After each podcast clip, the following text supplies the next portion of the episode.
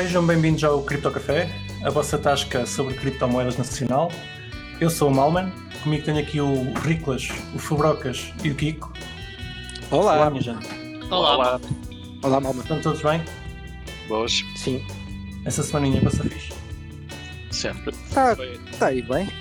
Está a ir bem, muita, muitas criptopumps. Uh, o nosso Telegram tem estado aqui a crescer. O, o Fubrocas faz-nos o favor de, de partilhar a- o report do- dos CryptoNerds. Pá, eu queria aqui só, só, só deixar uma coisa assente: é que se as pessoas veem o report e depois não ouvem o episódio, perdem metade. Claro. Também tem que só ouvir o episódio. Eu acho que vamos começar a dar os, os, os reportes só, só, só após ouvir o episódio. Tu tens que meter lá um vírus qualquer que se a pessoa não ouvir o episódio, aquilo rebenta. Está bem. Ok, vamos então avançar nisto. Ho- Hoje temos connosco um convidado que ficou cá vir na semana passada, ou quase. Ah, olá, Guilherme. Ah, boa noite. Temos connosco o grande Guilherme Maia, o- a pessoa que veio aqui ao Cripto Café que consegue dizer mais palavras por segundo. Acho que consegue dizer tipo 7 palavras no segundo. É, não sei Tá. se é um, Andaste sei se é um elogio ou um insulto. Opa, É sempre um elogio. É ambos. É um elogio, é um elogio. Por, por acaso foi um ouvinte nosso que nos disse que, já não sei se quantas palavras é que eram, mas houve um- um- uma parte no, no episódio passado que tu aceleraste. É, quando uma pessoa entusiasma-se, às vezes depois é, é metralhadora, não é? é sempre a dar Mas foi, olha, foi, foi muito fixe o nosso, ah, o nosso anterior episódio, por isso nós estamos cá novamente. Esperemos que este seja melhor. Vamos Exatamente. fazer por E vai isso, ser. Vamos fazer por Sim, isso. não, e mesmo do primeiro episódio já tive várias pessoas a quem redirecionei e que até me perguntaram algumas coisas, mesmo especificamente relativo a esse episódio sobre os impostos. É um hot topic sempre, não é? Há sempre Yeah. um hot topic. É sempre um é hot o- topic. É que nós fizemos publicidade enganosa, dissemos que íamos dizer como é que o pessoal podia fugir aos, fugir aos impostos com esse episódio. Exato. Claro, sempre clickbait. Exato, clickbait. Como, como fugir aos impostos, é sempre uma, uma boa coisa.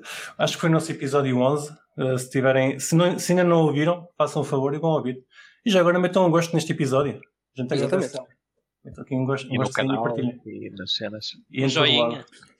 Exatamente. Então, este episódio combinamos aqui com o Guilherme falar de securities. Ah, acho que a portuguesando, portuguesando não, é mesmo como se diz, são valores mobiliários, certo? E Sim, instru- exatamente. instrumentos financeiros para ser mais abrangente, assim podemos falar mais um bocadinho, Instrumentos financeiros, ok. para abranger mais. E a nossa questão para ti é o, em, em que é que isto afeta as moedas digitais? Será que as moedas digitais são securities, não são? Se calhar começa, começávamos por explicar o que é que é uma security. Ok, isto agora então, antes de mais, temos que começar a perguntar nos Estados Unidos no, no, ou na, na Europeia, na Europeia. Porque isto lá está, há duas grandes questões não é, que se levantam, que são, são approaches muito diferentes de uma jurisdição para a outra. Se calhar podemos fazer uma pequena introdução aos Estados Unidos, por mera curiosidade, algo simples, também não, não vamos dissertar muito sobre isso, depois se calhar passamos para a União Europeia, se vos parecer bem. Vamos Sim. embora. Pronto. Até para falarmos do caso, por exemplo, da, da SEC contra o Ripple Labs, também é um hot topic, ou foi um hot topic do, do, do mês passado, Uhum. que acho que é sempre relevante falarmos, até discutirmos isso. Certo. Certo. E haverá outros. Haverão outros, sem dúvida alguma. Pronto, então, os Estados Unidos têm uma, têm uma, uma um, um approach, não é? uma, uma, às vezes esqueço de usar a palavra em inglês, peço desculpa, Uma abordagem. uma abordagem uh, à relação com a Social Securities completamente diferente da União Europeia. Especialmente porque, porque tem uma, uma, uma abordagem muito mais casuística. Embora eles tenham determinados parâmetros definidos no Huawei Test, que vamos discutir já posteriormente, é um bocadinho casuístico, ou seja, quase tudo que seja tipo, semelhante a deixar um, o que era um ICO, a nossa versão de ICO, ou até dar dinheiro em retorno de um token, como fosse um ICO, mas qualquer forma de tentar malabarear o que era um ICO ou um investimento, digamos assim, o Huawei Test cobre tudo. Ou seja, não há qualquer quase dúvida nenhuma nos Estados Unidos que é possível sufocar, e sufocou durante muito tempo, e é por isso que vemos agora ah, inúmeros casos de SEC ir atrás de, de empresas que fizeram ICOs nos Estados Unidos, porque é muito abrangente. Então, quais são estas características? É quase, ia só dizer, é praticamente qualquer coisa que dê retorno é uma security nos Estados Unidos. Exatamente. Posso, posso fazer uma parte? Não, Não será... interessa no que é que é o retorno. Diz, diz, diz. Diz, Sim, pronto, não, não, é, é porque eu, eu tinha ideia que basicamente não é, não, é, não é bem a ver com o retorno, mas é o retorno com o trabalho dos outros. Ou seja, Sim, só sim, a sim. promessa de trabalho de alheio que vai, vai ganhar dinheiro por ti. Certo, é um certo, certo. É isso, não é? Oh, É isso que vamos Ou seja, o Huawei Test divide fundamentalmente em quatro partes, ou em quatro fundamentos, digamos. Uh, primeiro tem que ser um investimento. O Huawei Test diz um investimento em dinheiro. mas claro que a jurisprudência já evoluiu, porque o OITest é relativamente antigo, uh, e a jurisprudência já, já, já evoluiu para englobar qualquer tipo de investimento, seja em espécie, seja em dinheiro, seja em cripto até. Ou seja, qualquer tipo de investimento, seja de qual forma for, é considerado um investimento em dinheiro para o Bobby Test. Pronto. Depois é no empreendimento comum. Para o empreendimento comum há uma discussão na, na, doutrina, até na jurisprudência americana, mas em geral podemos dizer que é quase como investir numa empresa, não é? Ou numa equipa uh, em que toda a gente agrupa ou faz o pooling do dinheiro naquela empresa ou naquela equipa para produzir alguma coisa. Ou seja, estou a investir, quando estava a investir, imagina, vamos dar o cabo do Ripple, para até discutirmos mais tarde, eu estava a investir na Ripple Labs, uhum. não na Ripple Labs como ações, como é óbvio, uh, como dívida, mas estava a investir no token da Ripple Labs e era um empreendimento comum que várias pessoas fizeram pooling para lá. Ou seja, uhum. várias pessoas investiram na Ripple Labs. Pronto, depois a terceira é uma expectativa de lucro. Precisamente aquilo que o currículo mencionou, é que independentemente de que tipo de lucro seja, mesmo que seja, por exemplo, um lucro uh, criado por uh, Burns ou sei, qualquer coisa, pá, pode ser lojas, pode Sim. ser viagens, pode ser dinheiro, pode ser distribuição de capital, ou seja, uhum. mais clássico, não é? Dividendos, royalties, uh, juros. Okay. Também não, não só, mas também, por exemplo, qualquer tipo de mecanismo permita tipo, o incremento de valor do token, ou seja, o burn. Mais famoso okay. burn, que foi uma grande questão debatida, que era o que aconteceu para, e isto lá está, nos white papers diziam e discriminavam isto que foi o grande erro, que era nós estamos a fazer o burn não por uma medida económica que faça sentido, não é? De uma perspectiva de negócio, mas realmente para incrementar uh, valor ao nosso pois. token. Ou seja, e aí já, é, já entra no, aí já é, já é aceito como, como basicamente uma security nesse caso. Ex exatamente, porque é uma expectativa de lucro que o investidor, pois. quando compra, ou seja, quando lê o white paper, digamos uhum. o prospecto, entre aspas, Sim. sabe, ou pelo menos está suscetível e tem a intenção de investir naquele token, provavelmente por, um de, por esse motivo. Ou seja, é um dos motivos que leva ao investimento. Ok. Isso, seja... Deixa-me fazer-te uma pergunta já agora, desculpa lá ter interrompido, Guilherme. O caso do mining não entra nesse ponto porque é a pessoa a executar o trabalho dela, certo? Ou seja, sou eu que estou a minerar e o trabalho é meu. Ah, pá, o mining, o que acontece? O mining é que é um, é um, é um tópico ainda também lá está muito cinzento, mas neste, a meu ver, o que acontece é que não há, não há investimento em dinheiro que tenhas um retorno de um token ou de um asset em troca. Ou seja, podes okay. investir no hardware e o hardware depois possibilita de fazer inúmeras coisas. Ou seja, não há um nexo causal tipo lógico. Como é, eu estou a dar dinheiro para receber o token. Eu estou a receber dinheiro para comprar um computador, digamos assim. E depois pegas no computador e realmente crias tipo a riqueza ou fazes o mining. Opá, é, muito, é um elemento muito mais suscetível de discussão, não é? Do que propriamente eu dou-te um dinheiro, o dinheiro e tu dás-me essa de volta. Ok, sim. Mas... Isto é o investimento. Tipo, tu estás a investir no caso no token. Proof of stake. Pois, exato. da Bitcoin que só faz mining já é um ah. bocado mais dúvida. É por isso que o Bitcoin, lá está, nos Estados Unidos não é considerado, é considerado uma commodity. Não, é uma não... commodity. Pois. Que é, e até nem para dizer, pá, nem houve investimento em dinheiro, lá está, até para, exatamente para, para corroborar com a nossa perspectiva, é que não houve investimento nenhum. Não é um empreendimento comum e não há um esforço exclusivo de terceiros. Opá, não cumpre com nada, na verdade, o Bitcoin. Claro. A SEC teve que se afastar e, e muito bem. Isso, opá, é, é, não é com a nossa competência e é a competência da, da, da supervisora dos commodities. CFTC. CFTC, exatamente. Yeah. E, o Proof of Stake, já agora, desculpa. O Proof of Stake, a meu ver, qual é que é o problema, do, ou a vantagem neste caso do Proof of Stake? É que se for um ICO, tens o um investment contract na mesma. Ou seja, tu para comprares o uhum. token, para fazeres o stake, passas uhum. pelo mesmo processo de qualquer outra moeda, seja shitcoin, utilitycoin, ou seja até Ether, pronto, é a velha discussão se, era, que se foi um ICO, se era uma security ou não.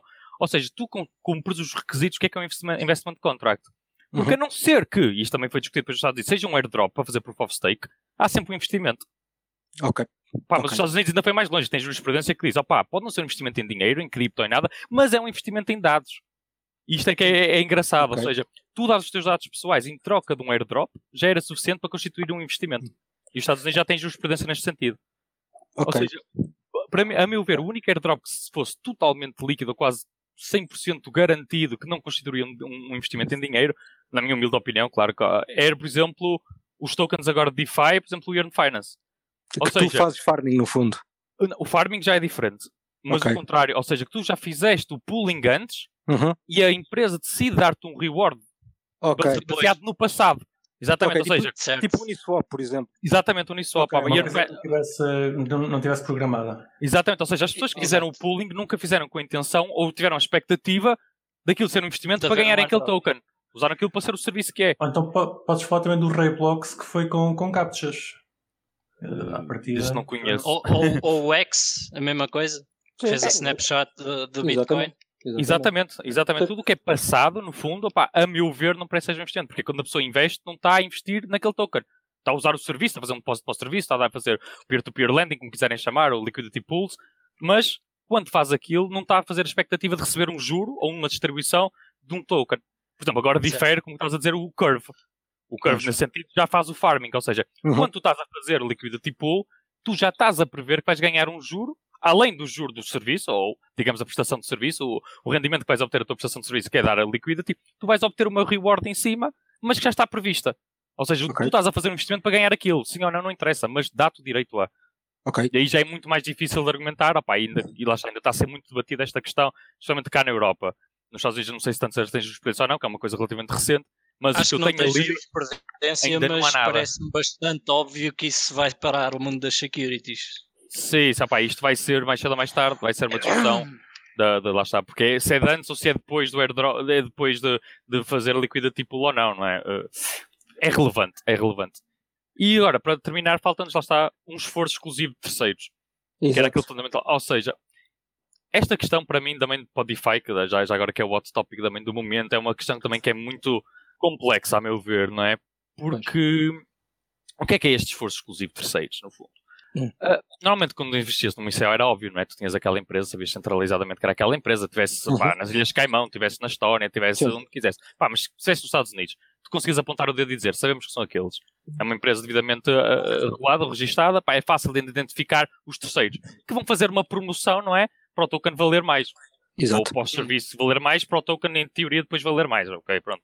Claro que também fazer esse ripple effect, digamos assim, não é? Quanto mais for utilizado o serviço, mais valorizará o token. É, e ser indireto faz sentido. Uh, agora, com DeFi não é, é uma questão complicada, que é até em Portugal e na União Europeia, porque estou a ter este, estou a ter este problema até curiosamente com o Yearn Finance, com o FMA, a okay. Financial Market Authorities de Liechtenstein, porque certo. estamos a ir para cá e para lá discutir se isto é um, valor, um instrumento financeiro ou não, não é? Se é equiparado a um valor mobiliário. E por causa deste último ponto que falaste, ou seja, uh, não, isto, isto, é o americano, não? mas o, o questão dos terceiros, percebes? Sim, exato. O que, é que são os terceiros? Conseguimos identificar alguém, porque isto também é fundamental, depois vamos falar da União Europeia.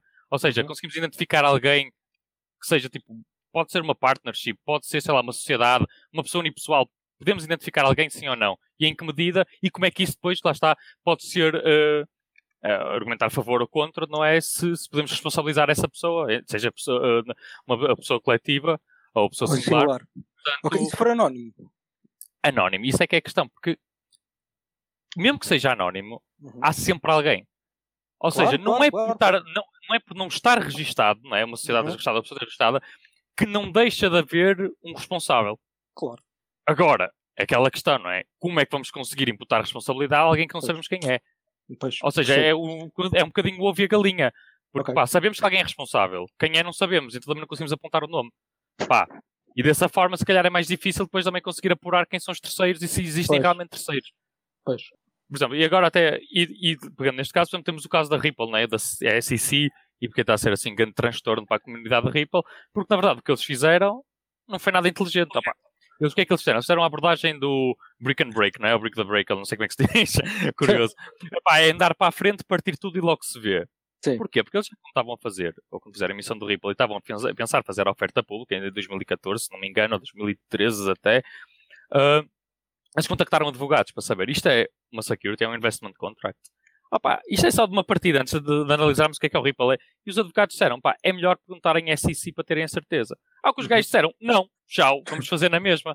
Ok. Uh, yeah. opa, só por este motivo, de, qualquer outro argumento que haja a favor ou contra, isto aqui já é mais que suficiente para ter um argumento extremamente sólido por parte da SEC. Quer okay. se queira que o Ripple seja um security ou não. Opa, como é que. Epá, eu sei como, não é? É, um, é, é mil milhões que, que conseguiram uh, captar. Opa, obviamente que é mais com um motivo credível. Mas agora não podem vir argumentar que não sabiam, que era 2013 não se sabia nada. Opa, exatamente. Mas eles tiveram um... Ou que não tiveram avisos. Exatamente. Pois. Tiveram consciência de perguntar, mas perguntar a um advogado antes de fazer parabéns, muito bem, muito melhor que a maior parte dos pessoas que andam por aí. E depois tem um advogado a dizer, é melhor perguntar que nós não sabemos, e eles ignoram. Não contactaram a SEC. Pá, só por isto já é suficiente para que eles tenham muita força a SEC a favor contra o Ripple, não é? Depois, claro, vão ter que pagar indenizações gigantescas. E Mas, depois é... foram contactados pela SEC e não fizeram nada quanto a isso também. Ah, ainda pior, pronto. Isso é, é, pá. não percebo, não consigo perceber, honestamente. Não consigo perceber. Mas qual é que é o grande problema, não é? É aqui que depois vais discutir, pá que é a questão do esforço exclusivo de terceiros, que, é, porque pá, o investimento em dinheiro, um empreendimento com uma expectativa de lucro, que depois esta expectativa de lucro tem que se mostrar um bocadinho com os esforço exclusivo de terceiros. Porquê? Porque investimento em dinheiro, pá, é claro, não é? Não há, não há muitas dúvidas, o empreendimento como também não. Mas a expectativa de lucro, ou seja, quando uma pessoa comprou o Ripple, e eles não, próprio, não venderam propriamente a ideia, não é? Que isto vai subir imenso de valor, vai ser um investimento da vossa, das vossas vidas, não é? Como vimos os ICOs de 2017. Não havia bem a questão do burn mechanism da mãe, pá, uh, vamos tentar valorizar de outras formas. Não havia tanta essa percepção. Mas o que havia, o que eles tentaram, e realmente trouxeram-se cá para fora, foi nós queremos fazer quase a Swift 2.0, não é? 3.0, que é fazer a rede intrabancária, e dessa forma, tipo, o nosso token vai valer muito porque vai usar, ser usado pelos bancos todos a nível mundial. Exatamente. Ou seja, já indiretamente houve aqui um esforço para tentar, exatamente, um para tentar convencer a pessoa que está a comprar. Porque é que a pessoa de retalho está a comprar isto se vai usar entre bancos? Opá, muito estranho. Whatever. E depois está a dizer, opá, ok, porque os bancos todos vão usar isto, como é óbvio, vamos ter esse network effect que vai valorizar imenso o token. Opá, isto indiretamente faz sentido. E depois o pior e que a meu ver, acho que é o prego no caixão deste caso todo, é que efetivamente os bancos, ou pelo menos houve um banco, que chegou à frente e disse: opa, nós só usamos Ripple porque a própria Ripple paga para nós usarmos a Ripple. Pois. Porque a Ripple é mais cara que os sistemas que nós temos. Tipo. Ou seja, claramente há aqui um esforço, tipo, há um esforço exclusivo, há um esforço exclusivo que a própria Ripple Exato. está a pagar aos bancos para vender a ideia que os bancos estão a utilizar, está a pagar porque os bancos dizem que aquilo nem é eficiente. Opa. E diz-me só uma coisa, especulação um bocadinho, um, se puderes, claro. claro. Qual é que, achas, o que é que achas que vai acontecer? Tipo, a Ripple neste caso? Opa, honestamente, eu acho que eles vão perder o caso, vão ter que pagar a indenização. Agora, como é que eles vão não, fazer? Não, não é isso, mas achas que não, que não lhes compensou na mesma? Tipo, pagar a indenização, blá blá, isso tudo? Não sei bem qual é o valor das taxas de juros, porque depois o problema é que eles podem não ter o cash disponível agora, não é? Claro, claro, claro. Obviamente. Isso é que é o problema. Agora depende de como é que é a banca deles se realmente se for, pá, já, honestamente eu lembro que eles levantaram mais de mil milhões, até mil milhões e meio, se não me engano, 400 mil milhões, opá, qualquer coisa assim, mas não lembro, não, já não me lembro qual é que era o valor da, da coima. Pá, eu, eu, eu, acho que isso ainda nem sequer foi divulgado, o valor da coima. Ah, pronto, eu então... Não, não, me lembro de ver em lado nenhum, muito sinceramente. Eu também não. Eu, eu também não, eu também não, mas por isso é que eu estava a perguntar no, no ponto de especulação, basicamente. Pois, opá, Porque mesmo. acho que nem sequer está dito ainda que, enfim, estão, estão a tentar aplicar coima. Acho que é, nós é que estamos a, a, a supor que é essa. Pronto, ah, sim, é sim, sim, podem ir presos, não é? Até pois. em última medida. Podem ah, mas em princípio não, porque isto é um processo, como é que se diz? É um processo judicial, não é? É um processo civil, não é um processo judicial, melhor dizendo. Ah, então é civil? Ok, para nem, nem, nem estou dentro se eles não fizeram um criminal por ser fraude, opá, nem sei. Honestamente, não sei os contornos, só sei deste do SEC. Sim, em relação ao SEC é só a mesma coima. SEC é só civil. É só coima, sim, sim, sim. Opá, podem cessar a atividade no máximo. Agora não sei certo. se tem mais alguma coisa por trás, né? se vem o criminal depois. Exato, como é óbvio, depois pode vir o DJ e fazer a queixa pois. do criminal.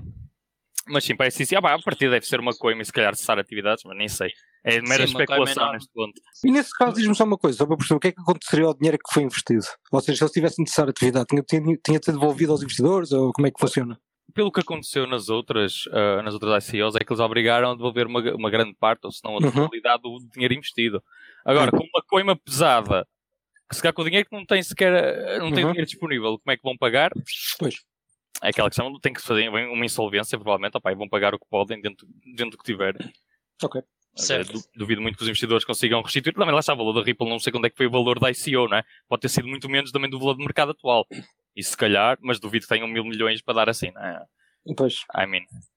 Ou seja, todo, toda a malta que, está aí, que investe em Ripple e que está à espera que aquele pump, olha, tem aqui uma opinião que, que se calhar pode levar a. Sim, ah, comprem, um comprem que é para eles não irem à falência. Diria meio, meio, meio longo prazo, vá.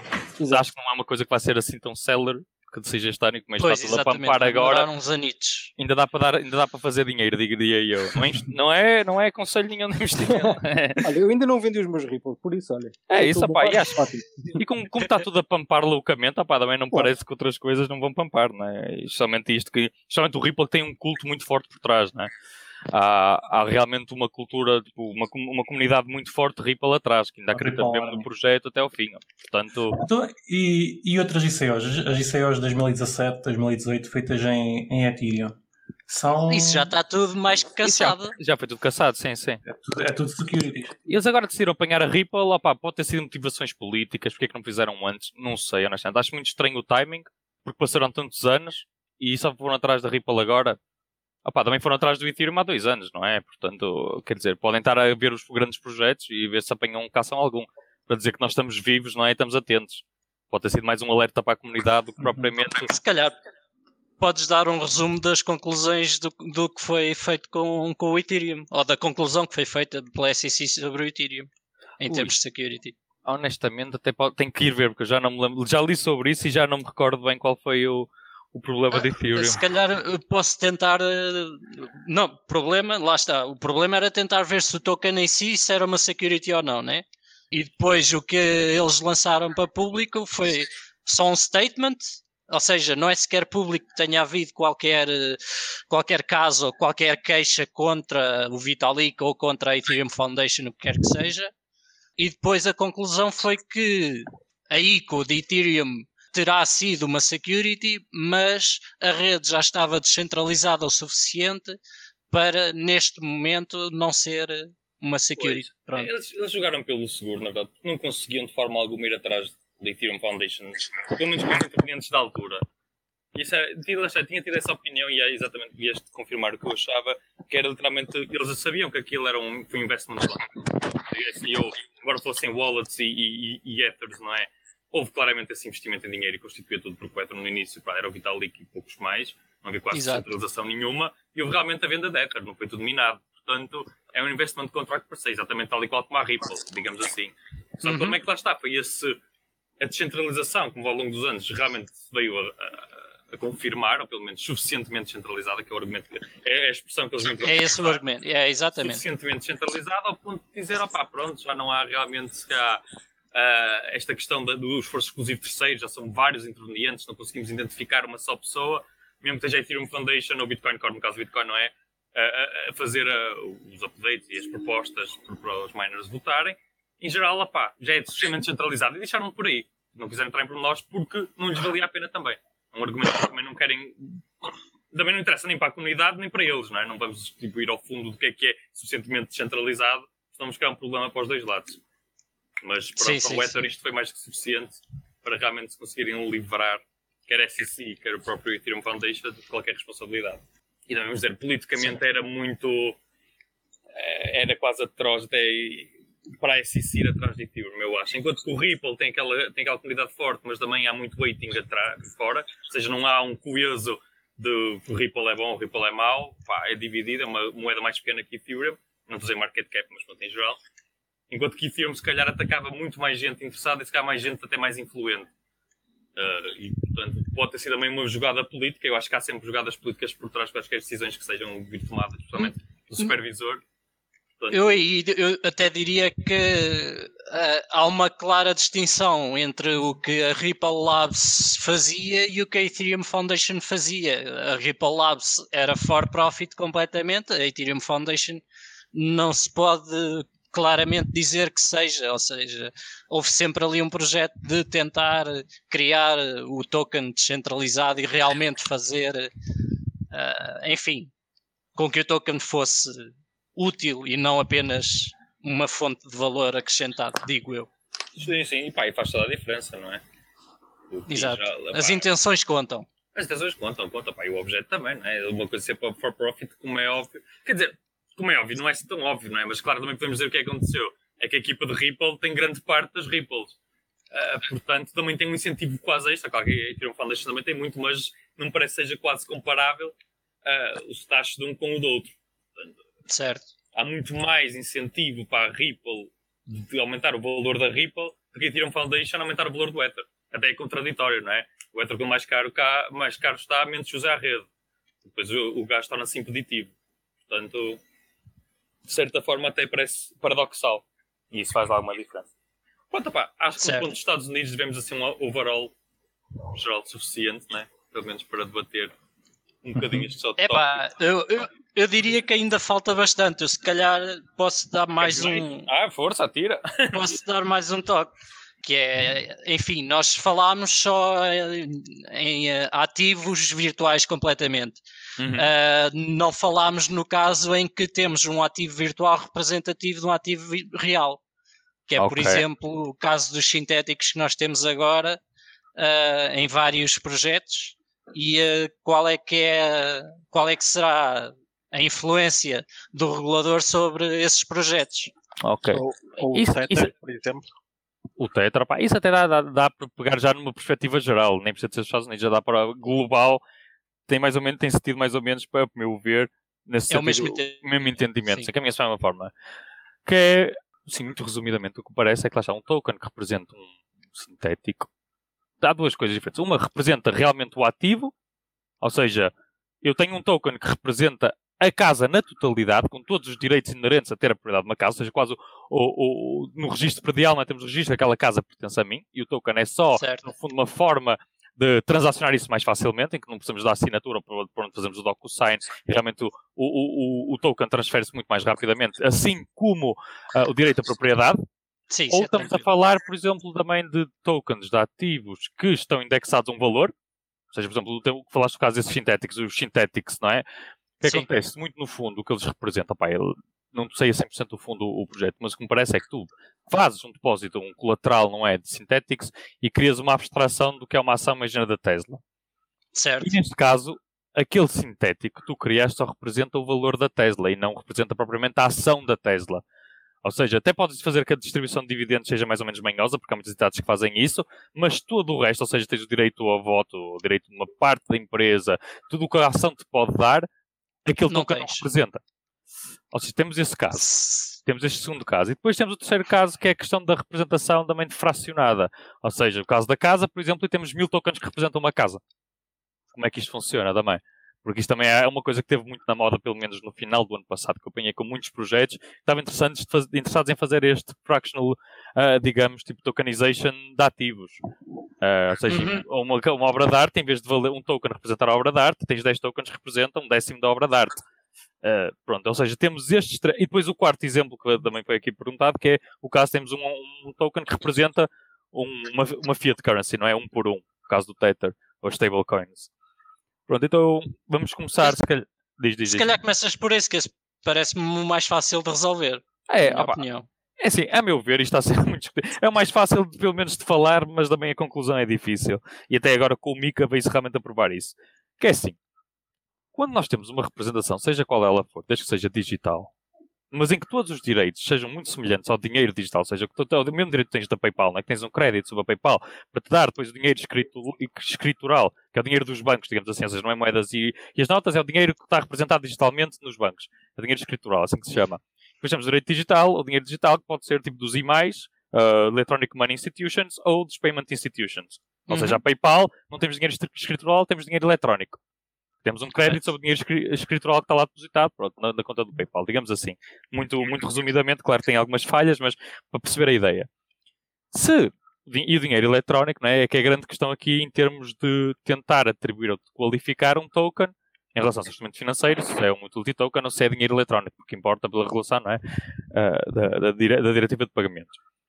O que é que acontece? O dinheiro eletrónico é definido, se não me engano, até é melhor ir ver, que em decor posso falhar alguma coisa, mas o dinheiro tem cinco fundamentos. Um é ser armazenado digitalmente ou magneticamente, pronto, que era a questão de- antiga, não é? Antigamente, pronto, era por magnético, mas agora basta ser armazenado digitalmente.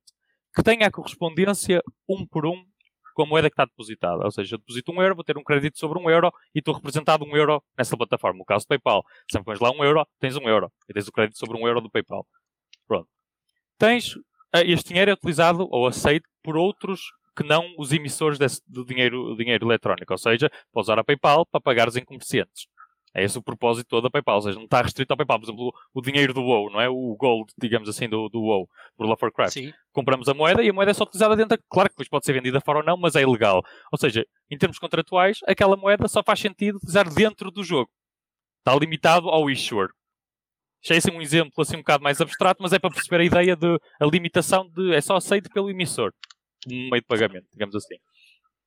E depois tem que ter sempre ser backed, e, e é uma grande diferença, por exemplo, até depois em Singapura, vamos ver, que é a moeda tem que ser sempre assegurada um por um, e a questão do Tether também, com o valor, não é? Que é dado. Claro que depois há, há um Uhum. intervalo que pode ser dado, pá, isso já são pormenores que a mim falham um bocadinho, que depois pode ser utilizado para investir pela própria instituição de pagamento, etc. Pronto, há assim, um, digamos, uma margem que não precisa de ser um por um, mas tem que garantir um por um. Ou seja, tem que estar em, investimentos relativamente seguros, por exemplo, obrigações, seja o que for do Payment Institution, vamos render aquele dinheiro, mas é uma margem muito pequena, que é para ter o dinheiro sempre disponível, pronto, em caso toda a gente faça ao mesmo tempo, não é? Ah, o resgate desse dinheiro.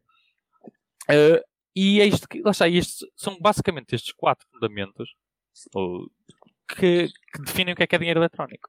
Então, como é que nós temos, por exemplo, o pessoal a dizer, oh, pá, isto eu tive discussões com os meus colegas e tudo, que é como é que o Tether não satisfaz todas estas condições? Porquê? Porque eles dizem, ah, ela é, é o direito também tens o direito de resgate sobre, ou seja, o dinheiro da, o do crédito, não é? Sobre o, o, o, o intermediário, o intermediário de pagamentos, a instituição de pagamentos. Porquê? Porque o Tether diz isto. O Tether joga muito bem com as palavras, opá, não sei se foi de propósito ou não, ou simplesmente pintou porque lhes interessava, simplesmente diz, opá, tu mesmo que deposites um dólar, primeiro tens de tirar no mínimo 10 mil dólares. Então, logo há uma limitação que não pode haver nas instituições de pagamento. Ou seja, tu tens 10 euros, podes tirar 10 euros, não, é? não tem um requisito mínimo para tu tirares. Pá, claro que há o um mínimo aceitável para a viabilidade do negócio, ok. Uh, mais uma vez, o uh, bom senso. Mas aqueles dizem 10 mil euros. E depois diz que pode não ser garantidamente os 10 mil euros ou não sabemos em que prazo é que devolvemos. Ou seja, há uma grande abstração de que aquilo que é, não é a obrigação da instituição de pagamento de devolver o dinheiro com, de uma forma célere, que é o que, é que as instituições de pagamento têm de fazer. E o Tether jogou com isto e isto levantou imensa confusão. Opa, eu não percebo porquê. Porquê? Porque o que eles estão a falar aqui é é o Tether, instituição, não me lembro o nome do emissor do, do, do, do Tether, está a falhar. Chama-se Tether mesmo. É mesmo Tether, não é? Ou seja, não é o Tether que está a mudar a qualificação, ou o que é que o Tether faz, o que é que o Tether simboliza, simboliza representa, mas é o próprio Tether instituição que está a falhar as obrigações enquanto instituição. Mas não é por falhar as obrigações enquanto instituição, ou seja, de fazer realmente o claim o mais célere possível, ou fazer uma limitação do claim, que o Tether não deixa de ser dinheiro eletrónico. Porque o dinheiro eletrónico, a qualificação por si, a sua própria definição, é completamente uh, uh, independente das obrigações da intermediação financeira, da, da, desculpa, da instituição de pagamento. Ou do dinheiro, da, neste caso, da, da instituição do dinheiro eletrónico.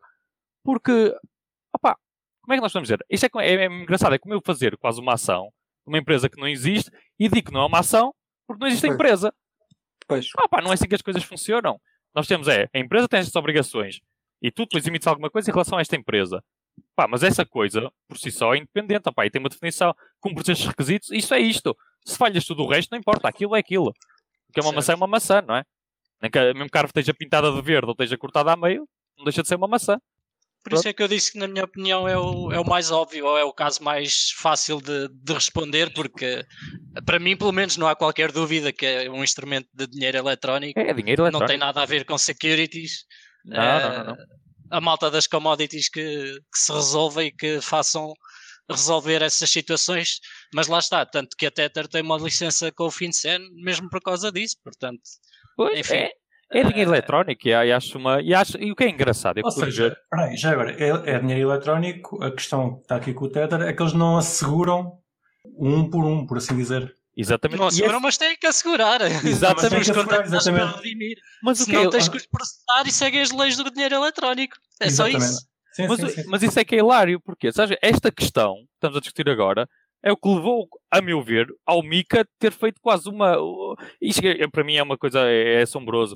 Em que o Mika realmente tipo, previu a questão das stablecoins. Estava a fazer uma exceção. E money token. Por causa desta questão do claim. Tipo, a meu ver, como é que é possível?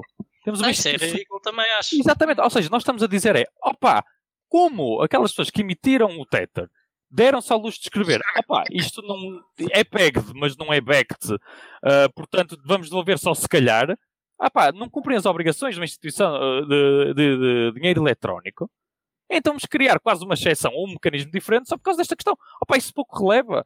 É uma obrigação da instituição, não é definição de dinheiro eletrónico. Há que separar as águas e está a levantar imensos problemas por causa disso. Estamos a criar, basicamente, quase um regime em cima de um regime que já existe e funciona bem. Tipo, é uma não questão. É uma não questão e só vai dificultar as coisas. E espero bem, de, até 2024, até ser votado, que isto seja alterado. Estamos a criar um regime sobre um regime que já existe e é mais do que suficiente para prever estas situações, como o Tether. Não é nada de novo. Opa, não é porque a forma muda que a definição muda. Isto é, lá está, isto é. Diz, diz, diz, certo, mas digo-te já que o Tether não tinha qualquer problema em encaixar-se nessa definição e fazer-se cumprir pelas definições de dinheiro eletrónico. O único problema que eles têm é ser offshore. Aí lá está a instituição da. E pá, e honestamente também não sei qual é que é uh, o nível de prevenção de branqueamento de capitais, vamos ser sinceros, não é? Pelo menos Posso 2024. dizer que é bastante alto. Agora, alto. se calhar. É isso dizer, não sei no hum. passado, aquela questão toda com as auditorias, que o pessoal demitiu-se. Opa, ali qualquer coisa que cheiraste tu. Agora até acredito que sim, percebes? Estão a tentar cumprir tudo ao máximo, mas podem ter esqueletos no armário, não é? ok, ok. É, é isso, estás a perceber? Ou seja, Sim, eles é até que querem se legitimar, mas nem sequer conseguem, porque há se calhar muitas coisas mal explicadas para trás. E abrem uma Pandora Box para eles, percebes? Já, Sim, já agora, só, só voltando um o bocadinho problema atrás. da Crypto Capital foi muito complicado. O que nos estavas a, a dizer é que o regulador deveria obrigar a Tether a tirar aquela, aquela linha. Até, até podem oferecer assim, mas até podem oferecer Tether. Agora, os exchanges é que não podem aceitar aquilo como fosse tipo dinheiro. Tu tens os requisitos para aceitar. E claro que a Tether também tem que cumprir com, obviamente, com as obrigações devidas. Agora, porquê é que é a grande questão do dinheiro eletrónico? A questão do dinheiro eletrónico é que se tiveres previsto, ou seja, queres documento, pá, tens de estar também devidamente licenciado para fazer esse tipo de prestação de serviços. Ou seja, um, um crypto exchange, no fundo, para te mandares de uma pessoa para outra Tether, fazer a remessa, é um serviço, por exemplo, que é previsto e tem que ser autorizado pelo supervisor como uma instituição de pagamento. Ou seja, se tu mandares Uhum. Tether da conta do crypto exchange para mim, ou até para ti, ou mandar para qualquer outra cara, pá, isso é uma atividade prevista como uma instituição de pagamento. E é por isso que é tão perigoso e é por isso que realmente e há, é interesse e pelo menos os, os exchanges aqui, falo pronto, por causa de Liechtenstein, não é? Tem muito medo disso, é, quer de instrumentos financeiros, quer dinheiro eletrónico. Porque se tu aceitares lá uma coisa que é dinheiro eletrónico e fizeres uma remessa para outra pessoa, pá, estás a estás- estás- não, tens autoriza- não tens autorização para fazer esse tipo de serviços. E pode cair uma fine em cima e até perderes, se calhar, ah, a li- a licença para fazeres com criptoativos, por exemplo. Ou seja, Uhum. há um perigo muito grande. Não é, não é o perigo do Tether instituição. O perigo é para as exchanges que aceitam o Tether. Que é isso uma discussão. E lá está. E acho que está-se muito a fechar os olhos também por causa disso. Porque crias uma crise gigantesca. Se pá, o Tether é dinheiro eletrónico. Vocês até agora, todos vocês aceitaram o Tether como uma stablecoin, entre aspas, não é a dizer que não era dinheiro eletrónico. Então vocês todos estão em falta há não sei quantos anos. Então vocês têm licença, têm que fechar todas as atividades. Pá, estamos a ver o caso que se está a criar. E se calhar até pode ser essa motivação política, vir o MICA tentar criar um regulamento para dizer ah, sim, sim, mas isto até agora eh, não havia este claim como obrigação, portanto não eram. Estás a ver? E deixamos de fora os, os antigos. ahm, O está as trás. questões antigas. Sim, ah, pá, lá está também. Como é óbvio, que, que é que se cria? Também não há precedentes, não é? Depois não há precedentes, porque cria-se 2024 e a partir de agora todos que forem criados à semelhança de Tether caem no MICA. Pronto, se calhar é isso que eles podem estar a tentar defender para tentar, lá está, fechar os olhos que, que a, a- a diretiva de, de pagamento já previa. Mas pronto, lá está. Há aqui muitas coisas, se calhar, em jogo, há muitos fatores em jogo e que realmente todas elas, pá, por muito óbvio que seja que o Tether, a meu ver, eh, o SDC, o eh, TUSD, todos eles sejam, sem dúvida alguma, tipo dinheiro eletrónico, pá, as consequências de definir como tal podem ser, se calhar, mais prejudiciais ah, aos crypto exchanges que os próprios emissores. Portanto, Mas se calhar hoje em dia nem tanto, porque eu diria que aí as consequências seria, enfim, ter uma legislação como esta que saiu e desde que tenha o bom senso de dar um, um tempo de transição, eh, se as exchanges tiverem que aplicar a uma licença de transmissão de dinheiro eletrónico, também não vejo, de serviço de pagamentos, basicamente, também não vejo aí nenhum problema. Mas o problema é que está, porquê? Porque a BST2 já está desde 2014. Ou seja, desde 2014 que eles estão a fazer atividades sem ter a devida licença. Percebes? Isso é que é o grande problema. Não é dizer, o que, o o que estás a sugerir é o que o Mika vai fazer. Ou seja, vamos dizer, Ok. ah, tudo o que é token não entra aqui, então tem que pedir autorização, ter licença para o fazer.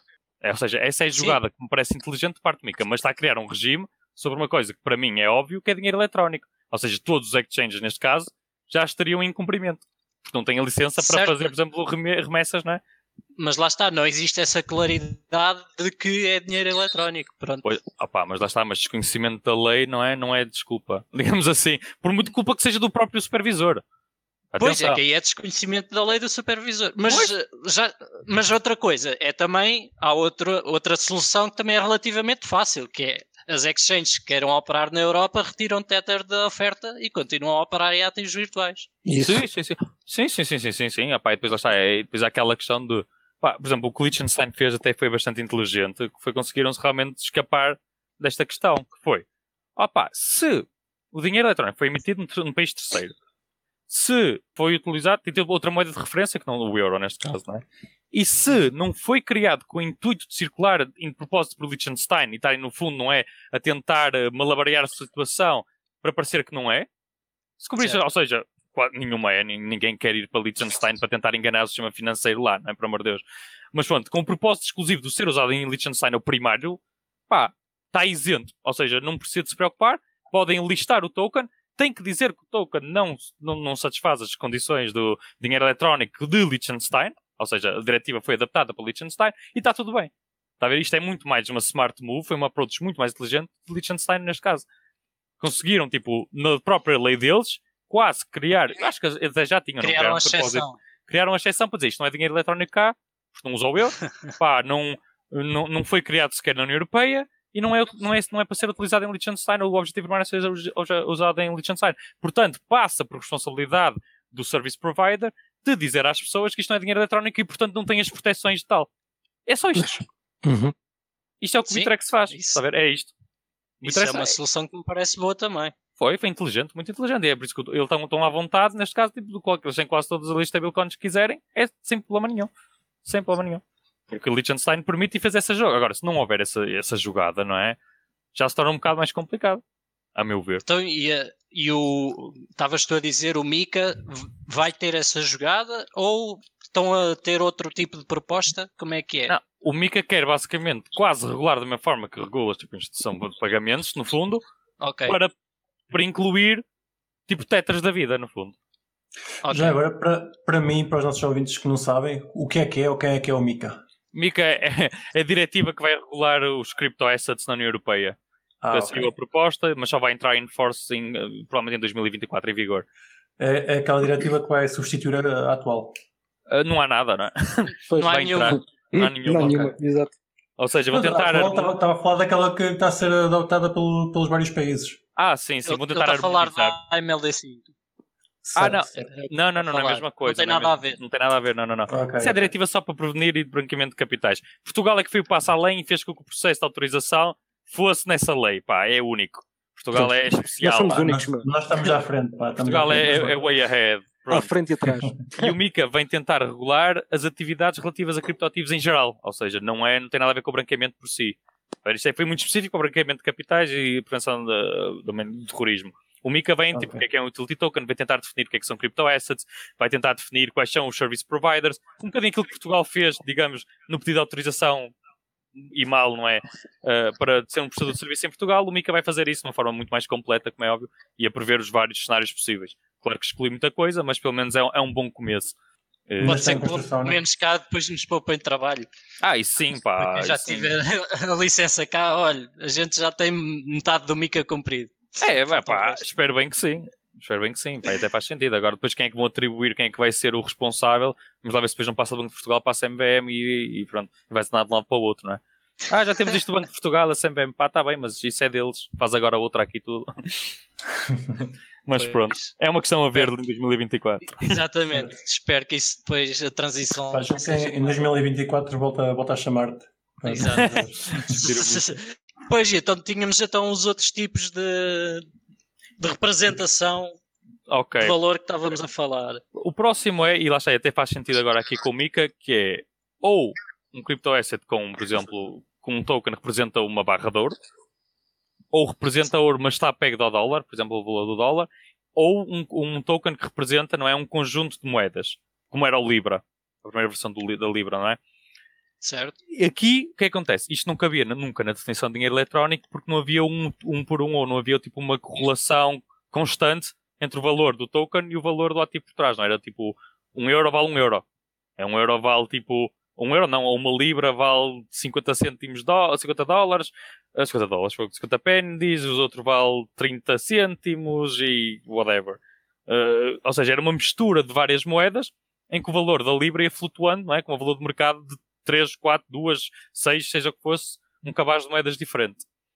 Ou seja, isto não cabia na questão de definição de dinheiro eletrónico e realmente é preciso precaver se o mecanismo faz bem, que é prevenir essas situações para não serem totalmente reguladas, como era o caso da Libra. A Libra, pronto, a primeira versão teve muito mais problemas do que esses, mas conceptualmente, uma Libra era difícil de dizer o que é que era.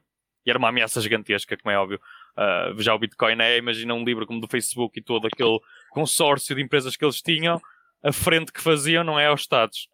Pronto, e ao, e ao poder do Estado e ao poder da União Europeia, que era o Banco Central Europeu ou o Banco Federal eh, Americano. Portanto, o MICA, pronto, vem-se precaver um bocadinho nesse sentido, tentar prevenir esse tipo de projetos uh, de criar uma CBDC que não é uma CBDC, não é tipo uma CBDC da empresa privada. Pronto, eles querem prevenir isso e muito bem. O que acontece? Neste momento, essas moedas, acho que não existem muito, vou ser sincero, que têm um cabaz de várias moedas por trás, não existem neste momento, portanto não é uma verdadeira preocupação. O Libra falhou, tem agora a versão 2 que vem aparecer, mas também para já ainda está tudo assim numa fase relativamente embrionária. Sim, mas tens. Desculpa. Diz, diz, Se calhar ias falar nisso agora. Tens aqueles tokens então que representam, por exemplo, uma barra de ouro ou Exato, uma ação ou outra coisa qualquer. Exatamente. O que é que acontece? Depois tens esses tokens. E nesses tokens, para mim, também a resposta é relativamente simples. Ou seja, só tens um token, que é aquele que estamos a falar, foi aquele primeiro exemplo, que é o token que representa o ativo mesmo. Pá, o token não, não é mais nada, nada mais nada menos que um contrato tipo em papel, a dizer que tens a propriedade daquele bem. Seja, é um derivado, não... no fundo, é um derivado. Pronto. Uh, nem precisa ser um derivado, porque porque tens o direito à propriedade do ativo e às vezes o derivado nem, nem se tem, é só tens a, a, a, tipo, relativamente a um índice de valor. Mas, os outros, mas nesses tokens tu tens mesmo o direito à propriedade ativa, ou seja, há uns que trocar? Tem. O Pax dos Gold tens, tem? por exemplo. É. Há outros okay. que não. Okay. Ou seja, eu não sabia que podias trocar no Pax dos Gold por, por ouro mesmo. Ah, e, há, e há outro, Dixi, Dig, ah, pá, não sei. Há mais um ou outro que são projetos relativamente sérios, até tem tipo custódia de ouro devidamente regulado em Singapura Exato, e tudo. Exatamente. Ou seja, tem não é mesmo. É Dig, Digigold? É Digigold, acho que sim, sim. Acho que foi o primeiro projeto e o mais, tipo, mais sério nesse sentido. O que acontece? Se isso acontecer, ou seja, se um token representar uma barra de ouro, opá, o token só representa a mera propriedade, não tens aposto bem, porque está na custódia, opá, muitas vezes também o ouro que tens está no banco, e tens simplesmente um contrato, algo que representa aquela propriedade. Opá, portanto, não há, não há nenhum não, wow, estás a ver, não há nada diferente, é literalmente o que já havia antes. Essa é uma forma de representação da propriedade que já tens. Pá, não é, é uma forma diferente, é um... É, pá, não é nada, estás a ver? É uma plataforma de comunicação diferente, vá.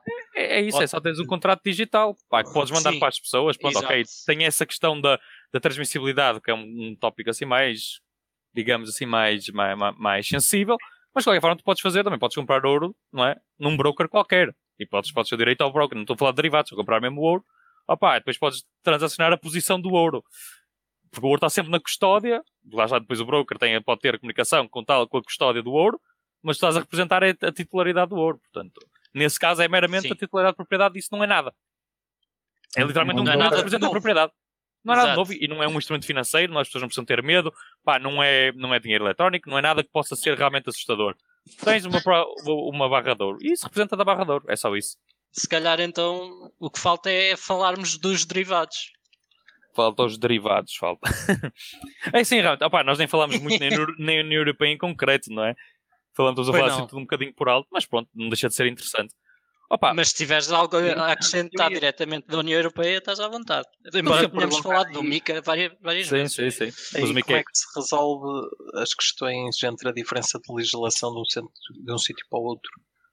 Ótima okay. questão. Em relação aos instrumentos financeiros, portanto, o que é que acontece? Sim. Os instrumentos financeiros, não é? nós temos a definição do que, é que são instrumentos financeiros pela MIFID, que é uma diretiva, e depois também temos a MIFIR, que é o regulamento pronto, do, do, do, do instrumento, vamos dizer, neste caso, que tem os anexos de, que definem que são instrumentos financeiros, é um regulamento, ou seja, nós temos, no fundo, uma base relativamente sólida do que é que eles são, para todos os Estados-membros. Ou seja, é bastante coerente a lista que tem lá no, no anexo C, se não me engano, de, de, da MIFID, que diz, pá, ações, obrigações, a securitization, qualquer tipo de ativo seja semelhante a ações, ou represente, tipo, em termos de substância, ações ou obrigações de qualquer tipo de valor mobiliário, unidades de participação em fundos de investimento, uh, emissões de crédito, de crédito, desculpem, de, de carbon emissions, emissões de carbono, uh, derivados, sejam eles complexos ou os derivados tradicionais, que são os, os, os futuros, opções, forwards e os swaps, os CFDs, transferência de crédito de risco, opá, Assim para enumerar, acho que estão quase todos, mandei assim de cabeça, não tenho a certeza, mas penso que são quase todos estão abrangidos. E nós temos estes garantidamente, que sabemos mais ou menos em termos de substância o que é que eles são, e isto é harmonizado a nível europeu. O que é que acontece? Depois, embora isto seja harmonizado a nível europeu, isto é só uma base. Quer dizer que qualquer país pode acrescentar mais. Ou seja, o que é que acontece? Por exemplo, o caso do Bitcoin, do Bitcoin na Alemanha ser, ser um instrumento financeiro. Não é mais lado nenhum da União Europeia. Mas isso não há problema nenhum. Porquê? Porque é uma adição àquilo que já existe para o regulamento. E isso vai ser sempre muito difícil de criar uma harmonização nesse sentido. Ou seja, só podes é, quase uh, regular por baixo. Ou seja, isto é, isto é, isto é, isto é, isto é, isto é para todos. Mas se o A quer dizer, ah, mas isto também é para nós. Opa, ok. É a vossa decisão. Vocês são soberanos nesse sentido. Desde que digam que o A, B, C, D é, se vocês querem acrescentar o G para vocês, o G também pode ser. E é por isso que temos estas diferenças todas. É, por exemplo, o caso de Portugal. A questão dos valores mobiliários atípicos temos aquela definição que qualquer coisa, é aquele documento que é representativo na situação jurídica, uh, que seja suscetível a ser transacionado em mercado. Tipo, esta definição não vem do MIFID nem da MIFIR. É uma construção do legislador português. Ou seja, claro que pá, podemos dizer que em substância é muito semelhante ao que temos na MIFIR e tal, para prever algumas situações, mas aquela definição é portuguesa. É para nós e só se aplica a Portugal. Ou seja, imagina, temos um caso, um caso de uma moeda DeFi qualquer que, para, de acordo com o entendimento olha, imagina o Yearn Finance. Estamos a debater no é que se Liechtenstein são instrumento financeiro ou não. Por motivos A, B, C e D. É, porquê? Porque a lei de Liechtenstein é copy-paste da lei da MIFID, justamente nesta questão da, da, dos instrumentos financeiros. Opa, e pelos nossos argumentos, aquilo parece que consegue sair um bocadinho forçado, mas parece-me que não é um instrumento financeiro, é um valor mobiliário. Em Portugal já não dava. Em Portugal, muito provavelmente, Earn Finance seria considerado um valor mobiliário atípico. E só em Portugal, se calhar. Porquê? Porque pode ser um documento que representa uma situação jurídica é, e é suscetível a ser transacionado em mercado. Opa, cabe nesta definição, é um valor mobiliário atípico, ponto final. Claro que tem que ser, pronto, representações jurídicas semelhantes às acima descritas, que é a questão das ações. E as ações, como é que tem a distribuição de dividendos? Ou, pronto, não vamos tentar iludir, como muitos projetos tentaram fazer, que é revenue uh, distribution em vez de ser profit distribution. Pouco releva, não é? Porque em vez de chamarmos dividendos, podemos chamar quase uh, juros variáveis em relação à performance da empresa. Uh, portanto, tentar jogar com os nomes ou as palavras foi que, no fundo, o que muitos projetos tentaram fazer, dizer, ah não, isto não é distribuição de dividendos porque não é profit. Isto é, é distribuição de revenue. É ah pá, claro que isto é tentar iludir, não é? Porque realmente dividendos não é uma coisa que revenue, profit não é revenue, mas, man, é, é por isso que lá, os juros normalmente são pagos antes de haver a distribuição de profits. Eh, como é óbvio que isto é tentar enganar, tipo, quem, não, quem tenta, acham que não percebe. Portanto, com mais distribuição, por exemplo, no caso do Yearn Finance, que até foi votada depois da, da própria emissão do IFA, foi votada pela comunidade, implementada pelo André, seja o que for, e efetivamente vai haver essa distribuição no futuro pela, da Treasury Vault. Opa, isso em Portugal, estamos a que esta, esta é, a substância do token é extremamente semelhante a um valor mobiliário que temos, então a partir de ser um valor mobiliário. Só honestamente, se eu quero ver, se eu vejo a CMB, uma administração tributária, até dizer, ah, sim, sim, investimento financeiro tem que pagar impostos, opa, acho que honestamente ainda não estamos lá porque acho que vão ter muito medo de, tipo, porque isto vai partir da CMB. De abrir essa porta. E a CMBM tem que realmente, se isso vai ser o argumento, tem que dizer quais são, também limitar muito bem, delimitar neste caso muito bem, quais são os argumentos deles. Para nós conseguirmos uhum. perceber até eh, qual é a extensão, não é? Porque é tudo demasiado abstrato e também nós não conseguimos perceber então o que é que é e o que é que não é. Mas é, por exemplo, para te chamar uma chamada de atenção a isso. Ou seja, nós temos uma base bem definida do que, é que são os instrumentos financeiros, mas em Portugal vamos um bocadinho mais além neste caso. Opa, uh, em Liechtenstein fica-se por ali. Na Alemanha o Bitcoin já é considerado como uma moeda de uso particular e aquilo não sabem porquê uh, entra como instrumento financeiro. Uh, ou seja, tu só consegues regular por baixo. Ou seja, o que é igual para todos é igual para todos. E depois os extras pode ser de cada país. Ou seja, o que não pode acontecer é dizeres que aqui é uma ação em Portugal e vais para a Alemanha e não ser uma ação lá. Hum, okay. Isso é que não pode acontecer eu, nunca. Eu até estou curioso por acaso e por experiência própria acho que vou ter isso, uh, vou ter resposta a essa questão, que é como é que a nossa licença é encarada pelo regulador alemão.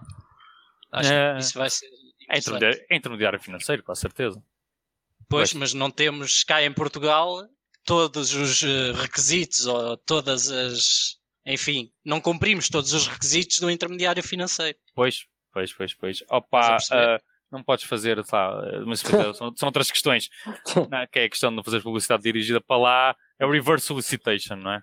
Provavelmente já, já estás familiarizado sim, com o sim, termo. Sim, sim, sim. Vai, que é o que vais ter que fazer, que é muito estranho, lá está, é aquela questão, porque é que na União Europeia tens que pensar em fazer reverse solicitation, não faz sentido nenhum, é uma questão que é harmonização, não é? Ah, deixa-me explicar uhum. o que é, que é reverse solicitation, peço desculpa. Uh, reverse solicitation, no fundo, é quase não fazeres publicidade dirigida àquele país em concreto. Porquê? Porque não tens a licença.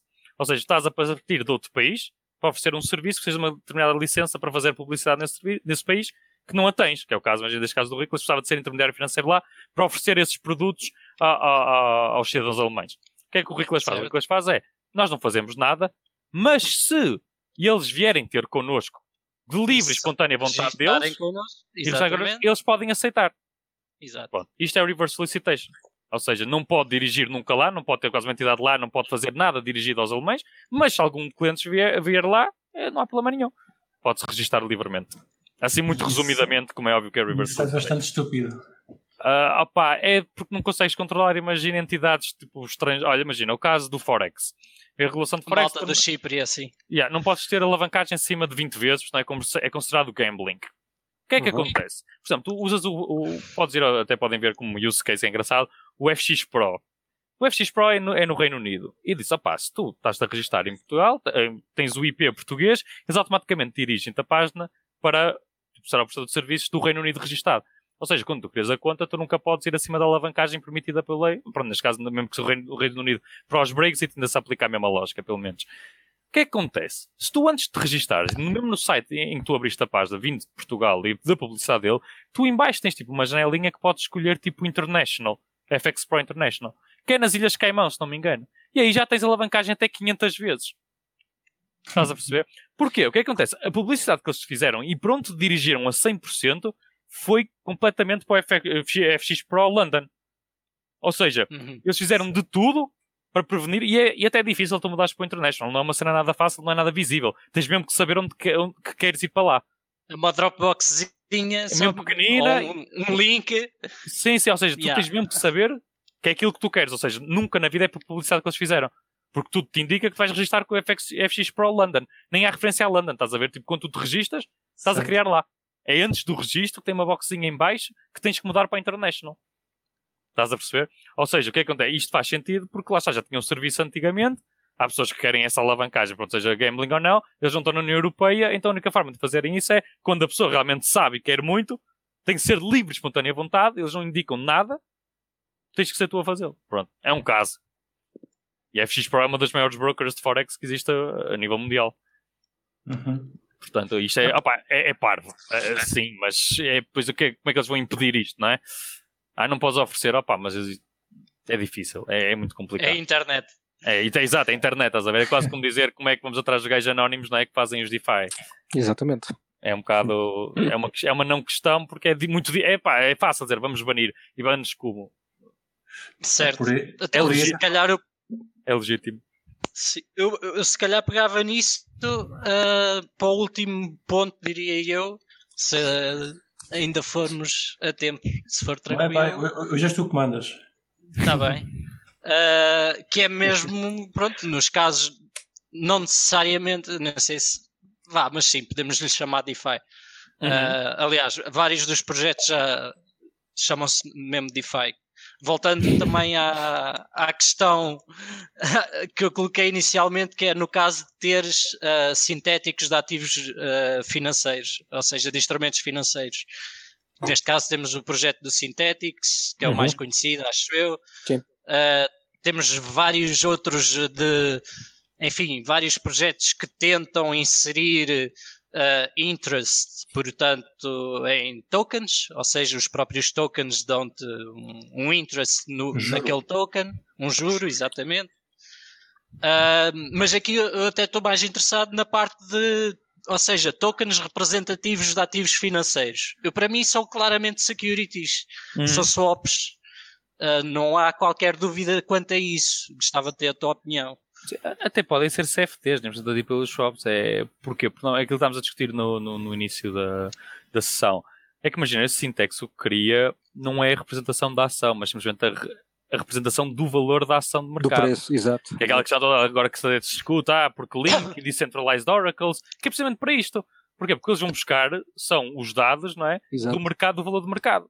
Exatamente. Ah, Mas permite discordar então se calhar ou, ou percebi hum. mal a, a, diferença entre swap e CFD, porque o CFD hum. precisa, na minha, no, pelo menos na minha ideia, precisa de um broker que tenha o contravalor da, do contrato. Uma o swap não o que acontece normalmente. Ah, o broker pode, só pode ser entre duas partes que não seja o broker. Ou seja, pode fazer entre mim e ti e temos um intermediário financeiro Exatamente. que garante isso. E o CFD Exato. normalmente é, é contra a casa, sem dúvida alguma. Certo. Atenção, atenção, que isto é uma discussão porque é muito mais termos de substância do que propriamente a definição de CFD, porque o CFD morre logo pela, o peixe pela boca, porque o CFD, o settlement tem que ser sempre feito em dinheiro. E quando estamos a falar de dinheiro, estamos a falar de fundos. E fundos é moedas, notas, ou dinheiro escritural ou dinheiro eletrónico. Ou seja, se eu receber Ether em troca uma exposição que tenha, lá está, a Tesla do Syntex, e eu recebo Ether, opa, já não é CFD porque já falha para esta definição. O que eu estou a falar aqui é mais de uma perspectiva em termos de substância, não é? O que é que o CFD representa por si só. Ok, e... pronto. Uh, era só isso. Se calhar é nitpick, mas pronto. Uh, não, não, faz sentido. Legalmente diria que são swaps e não CFDs. Só Opa, isso. E, e, o swap até pode ser é quase complicado ser um swap, porque normalmente o swap é essa questão do jogo que tu falaste, que não sei bem como é que o Syntax está a funcionar neste caso, e experimentas alguma geneira, mas no fundo o que tu só fazes é, imagina, tens uma empresa nos Estados Unidos e tem empresa, uma empresa americana tem uma empresa na União Europeia e uma empresa da, da União Europeia tem uma empresa nos Estados Unidos. E o que tu queres é Sim. receber em euros, ou pelo menos garantir que o profit vai ser nos Estados Unidos, vai ser assegurado em euros, e o caso da, da empresa americana é a mesma coisa. Então tu fazes um swap com eles, ou seja, tu garantes que vai ser aquele valor do mercado no final do ano em que vão trocar tipo as remessas uma pela outra. Assim consegues garantir um uhum. preço que ambas as partes acham que é justo, e no final do ano, opá, ok, isto até faz sentido, até podes jogar com as taxas de juros, pronto, mas isso já são outros níveis de swap, não é? Mas a partir dele faz isso swap, é uma garantia que no futuro vais buscar os euros que aquela empresa americana está a fazer, o mesmo valor, e os dólares vais dar a eles. Pronto, porque eles são americanos, querem os dólares, os europeus querem os euros. De uma forma muito okay. simplificada, só funciona mais como isso, é literalmente esta troca. Claro tá que bem. o swap já evoluiu em cenas complexas em que realmente já estamos a fazer swap de taxas de juro. Lá está, aqui neste caso são swaps continuam relacionados ao dólar e apenas ao dólar porque são representações dos ativos financeiros de, do mercado americano. Neste caso, estamos a falar, por exemplo, sim, se tiveres uma ação sim, da Tesla. Mas, que, mas o que é que acontece? Lá está, tu, quando fazes o swap, quando estás a fazer o swap, tu não estás a dar a ação da Tesla à contraparte. Ela nunca, ela nunca existe. Ou seja, onde é, que, onde é, que, está o swap aqui? Percebes? O swap é quase que tens essa garantia. A taxa de juro, o valor da taxa de juro, não é? Uma é variável e outra é fixa. Eu acho que vai subir, portanto eu gosto mais da variável. Tu achas que vai descer, queres a fixa. Eu tenho a fixa e tens a variável, como é? Então queremos fazer um swap destas taxas de juros. E no futuro, no fim, pagamos a diferença. Ou seja, quase, tem que haver quase aqui esta permuta, esta troca entre as, entre as duas partes. Sim. E aqui não há nada. Aqui o que tens é alguém que cria aquilo, baseado num determinado valor, uhum. e alguém compra aquilo porque Exato. acredita que aquilo vai valer mais. Exatamente. É, ou seja, aproxima-se muito mais à concepção de um CFD, uhum. atenção, em substância, não em termos legais. Okay. Claro. Seja, porquê? Estás a fazer uma aposta no preço, não contra a casa, mas contra a pessoa que criou. Agora podemos ainda argumentar que a pessoa deu a liquidez e quem criou foi a casa. Uh, mas pois. pronto, isso são outras questões, que é a plataforma que cria, não é? Eu uhum. uso o smart contract, mas isso é só uma parte do software que aquela plataforma possibilita para eu criar a ação da Tesla, não é? Sim. Porque vamos ser sinceros, essa facilitação da plataforma ao uso do smart contract é quase como um próprio serviço está a ser, está a ser uh, dado pela Syntax, não é? Ou seja, Sim. está a facilitar o acesso ao smart contract. Eu não vou ah, à rede não vou programar, não vou fazer, tipo, chamar, não vou chamar o, chamar o código, credo. Isto até querem me dar um tiro. Chamar o contrato. Chamar o contrato, não é? Para criar aquilo, pelo menos diretamente. Portanto, fazer quem... não é, não é scan ou numa coisa qualquer, mas eu percebo o que é que queres dizer. Tipo, a partir das pessoas não vão fazer isso. Como é. Exatamente, ou seja, tu é muito mais fácil tu apontares o dedo e dizer há um intermediário. O episódio continua. Uh, nós paramos aqui o, cortámos aqui o episódio, mas continuamos a falar. Uh, vocês vão ter acesso ao, próximo, ao conteúdo na próxima semana. Uh, queres, queres só deixar os teus, os teus contactos, Guilherme, caso alguém queira contactar? Sim, sim, tenho os serviços. no Telegram, chamo e. deixa-me ver, nem sei o meu nome de cor. Boycors. Tenho que escrever, se calhar é mais fácil. Não, Quer dizer, posso ter... nas notas. Soltrar, soltrar. E até, até nem sei se já não está no outro episódio, se até podem aproveitar. É possível. Não temos Sim, a gente É, ou pronto, LinkedIn Guilherme Maia e acho Pronto. que é, é, suficiente. Se precisarem de algum serviço do Guilherme, sintam-se à vontade, contactem-me, que ele tem bastante experiência na área, como vocês puderam notar.